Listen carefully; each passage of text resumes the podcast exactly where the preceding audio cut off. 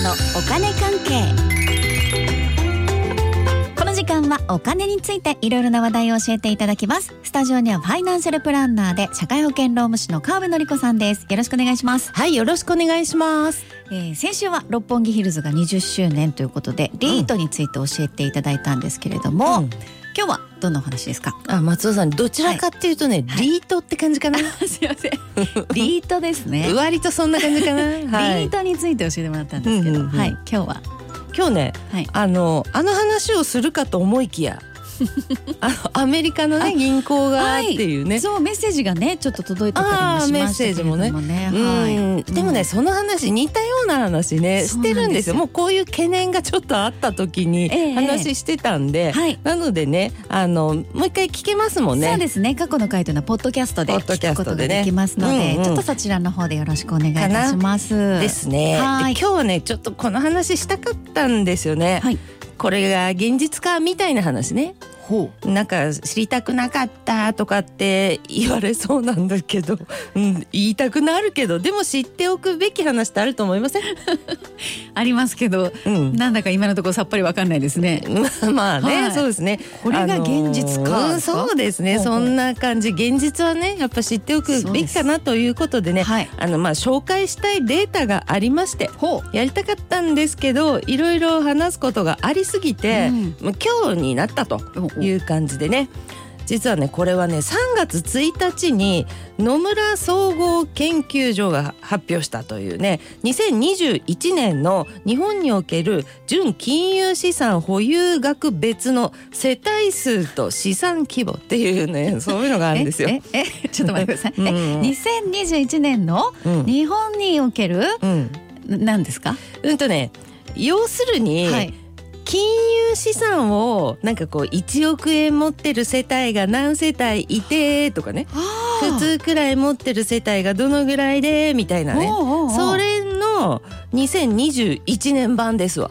そういうことですか、うん、それだったらわかります2021年のそれですねそれですよそれ。2021年だとでもこれコロナの真っ只中ですからね。まあそうですねもろですね。ねだか全体的には厳しかったですよね。まあそういう一面もねまあありますよね。うん、まあとりあえずねはい。結果じゃないんですよ結果の前に。話したい分類からいきましょう。あ、なるほど。うん、人数をねこうピラミッド型によくするじゃないですか、はい。上の方少ないよみたいな、うんうんあのピラミッド型を思い浮かべてください。はい。うん。思い浮かべました。いいですか？一番上人数の少ないところね、うん。この人たちをね超富裕層と言います。うん。割とそのまま、そうですね。でしょうねっていう感じですね。そう。超富裕層ね。超富裕層。そう、うん。でここはねあの金融資産ってさっき私言ったんですよ。はい。つまり土地とか建物とか高級車とか貴金属時計とかじゃなくって、うん。預貯金とか株とか有価証券とかねそういうねあお金って感じのやつ。ーほうほうほう。それを5億円以上持ってる世帯ですよ。それがうんね。わお。それですよもわお。え、それを5億円以上持ってる人たちのことう、を、うん、超富裕層。そう。それですよ。いらっしゃるんですね。いらっしゃるんですね、うんはい。うん、でねその次のグループいきますよ。はい。うん、そこはね1億円以上5億円未満ですね。うん。ここが富裕層です。これはねもう周りに結構いると思いますよ。そうですか。言いますね。でその次がねはい。準富裕層。ほこれはね5000万以上1億円未満ですよ。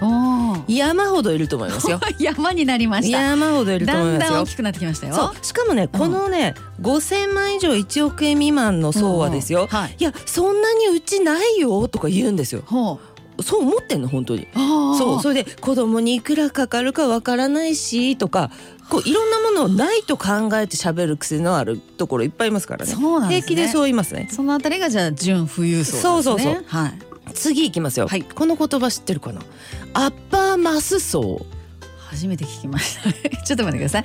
うん。上から超富裕層、富裕層、準富裕層ときて、いきなり次アッパーマス層になるんですか？そう。アッパーマス層ね。この言葉ね、仕事というかいやう。んビジネス界ビジネスの世界で結構出てくるので覚えておいてもいいかもしれない。うん、でねあ。の使う場所とかこう相手とかを間違っちゃったらこう、うん。アッパーマス層っていう間違って使ったらキモい感じにはね大変。しっなかりりますんで覚えましょうじゃあ、ねうんアッパーマス層はですね、はい。字面でいくと全部カタカナでよろしくお願いします、このアッパーマスはね。そうそうそう、はい。そうそう。マスはあマスってね、うん。この間あのマス魚食べたんだけど。あ食べましたね。食べましたね。マスはいはい。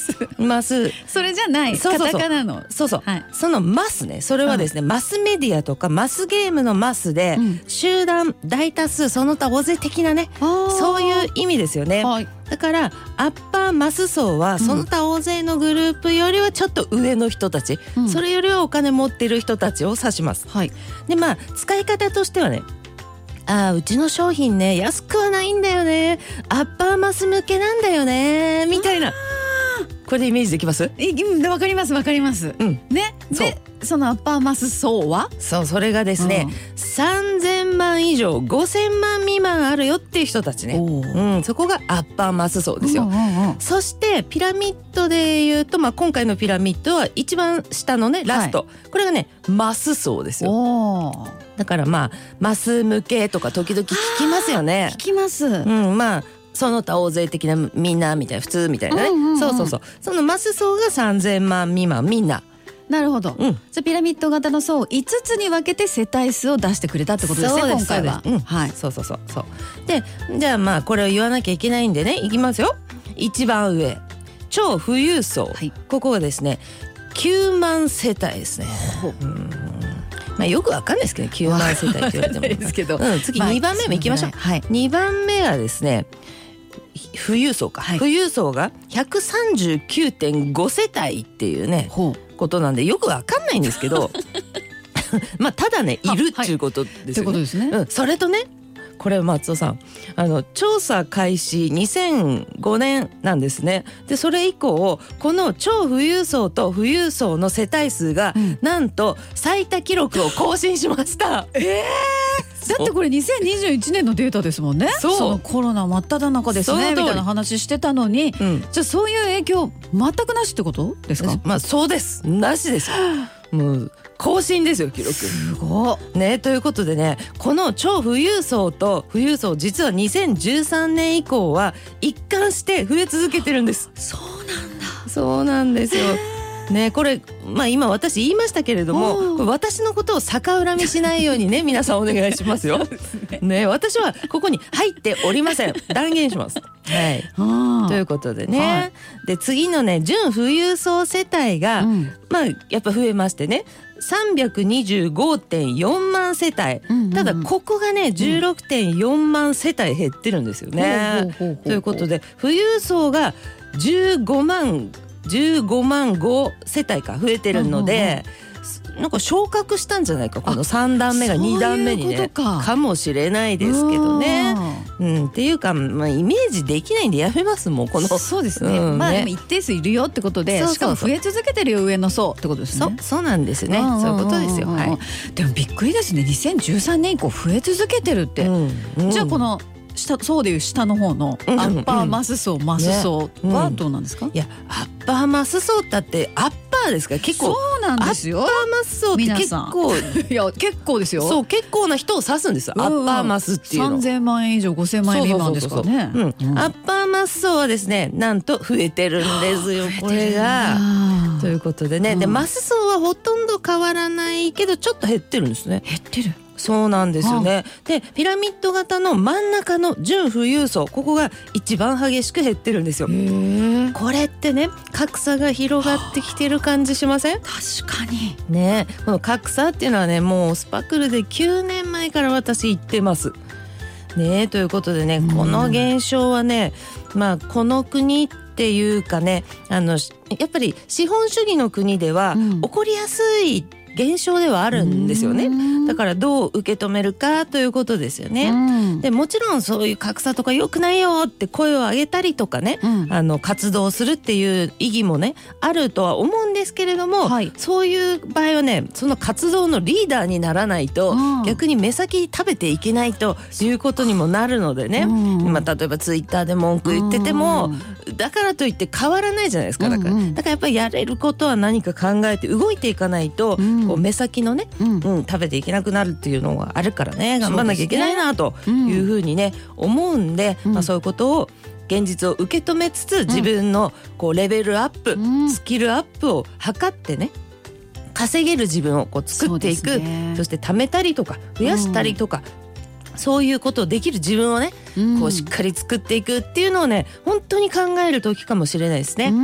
うんで転職とか、うん。あとはこう海外に目を向けるとか、うん。もう特に若者であれば大きな動きを取る方法も本当いっぱいあるんでね。うん。っていうふうに思いますね。そうです若いね方動いてほしい、うん。北海道の若者ってね、うん。どうしてもこう道内にいたいなとか、うん。そういうことをね考えがち言いがちなんですけれども、視野を広くとうん。思いますね、はい。少なくとも道外できれば海外とかね、うん。そんな感じでそういうところからお金を取り込むのが大事になってきてるかなとこうますます思いますね。そうですね、はい。若者もそうだし私たちもねやっぱその現状維持だけじゃねもう置いてかれるような感じになってきますので、うん。どんどんスキルアップレベルアップしていかなきゃそうそう。資本主義の国ってでもみんなで結構こう勝てるところもありますからね。うん。そうそう。なんでねね。しっかりとねこう現実をまず。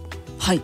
進んでいきましょはい。うということでピラミッド型でいろんな層について教えていただき層ました、についてね。ざっくりすいませんファイナンシャルプランナーで社会保険労務士の川辺典子さんありがとうございました。はいありがとうございました。